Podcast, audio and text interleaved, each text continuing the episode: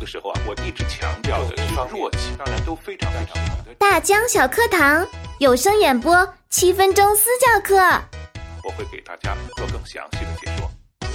各位听友，大家好，我是大江老师。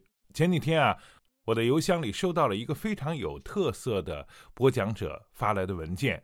这个朗读者呢，没有谈自己的播读感受，只写了一句话，说如何解决非常妖的问题。好，接下来呢，我们就听一听这个播读者他的声音，他的播读是怎么个妖法。好，一起来听《天行九歌》的片段。这个红莲公主实在太蠢萌了，她永远是那副高高在上的模样。连自己已经是阶下之囚的处境都没看清楚。公主殿下，你安静一点哟。叶灵姬向他伸出一根燃烧火焰的食指，晃了晃。我才不会怕你这小小火焰威胁，快点放了我，不然等我九哥哥追上来，你们一个也别想活。红莲公主。扬起她那高傲的下巴，朝天泽、叶灵姬两人威胁道：“公主殿下，你还是没看清楚形势。你的九哥哥是足智多谋，不过很可惜，他并不是我家主人的对手。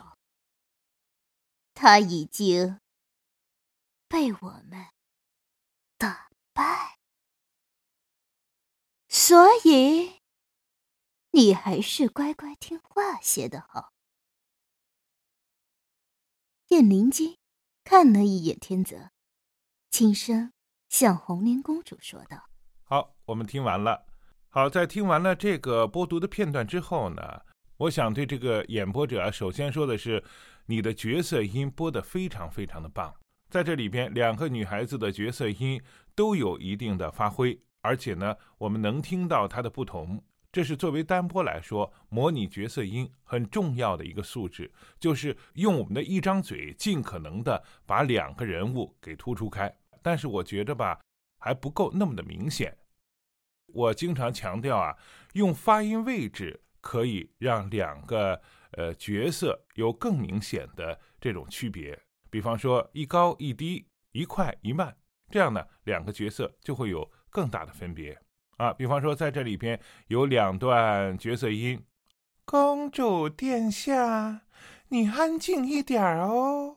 好，这是一个呃比较慢啊比较高的这么一个声音。另外一个女孩就是那公主殿下了，我才不会怕你这小小火焰威胁，快点放了我。粗一点的声音，快一点的语速，体会那个公主殿下那种感觉。这只是我看到这两段之后啊，大概的建议。这个播读者在播读过程中啊，有一个最大的问题，就是旁白和角色音区分的不明显。我们在读旁白的时候啊，尽可能的用到我们的中声区，用平时的那种感觉去给听众朋友讲一个故事。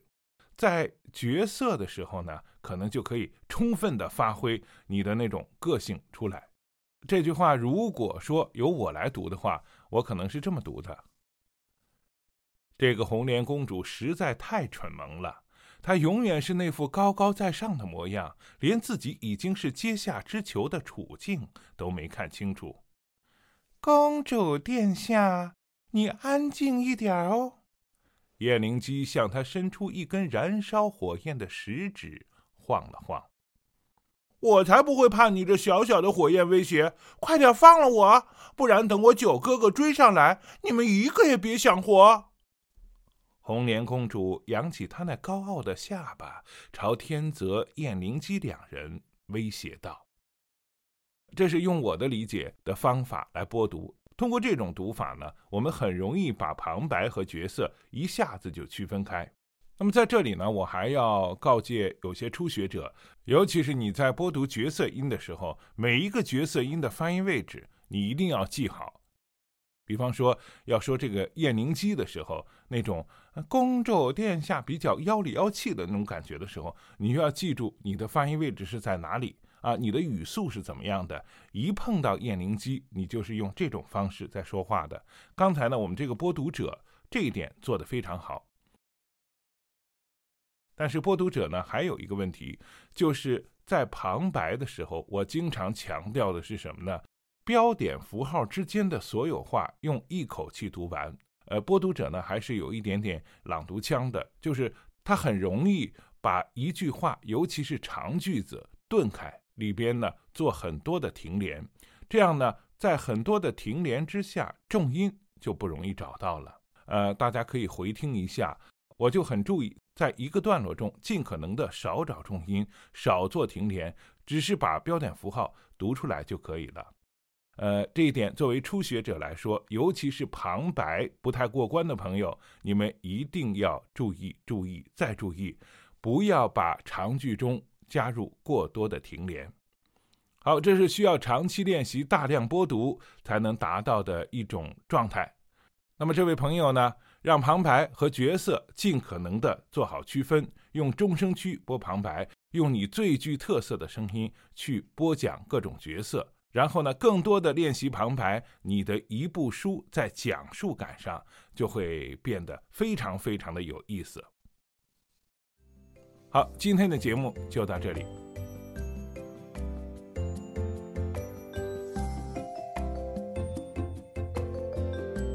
今天的有声私教下课了，感谢您的收听。如果您也想提高自己的有声播讲水平，请把您的一到三分钟音频文件发到我们的指定邮箱二六七零七幺六八二四 @QQ.com，并关注我们的节目。很快您就会听到大江老师对您作品的点评。大江小课堂有声演播七分钟私教课特别声明。节目中所用图片、音效、配乐均来自互联网，其著作权归原作者所有。本节目仅供有声演播爱好者交流学习，不可用于二次修改、二次上传以及商业用途。如果本节目使用的素材涉及侵权问题，请联系发布者删除。转载时请保留以上信息完整。谢谢合作。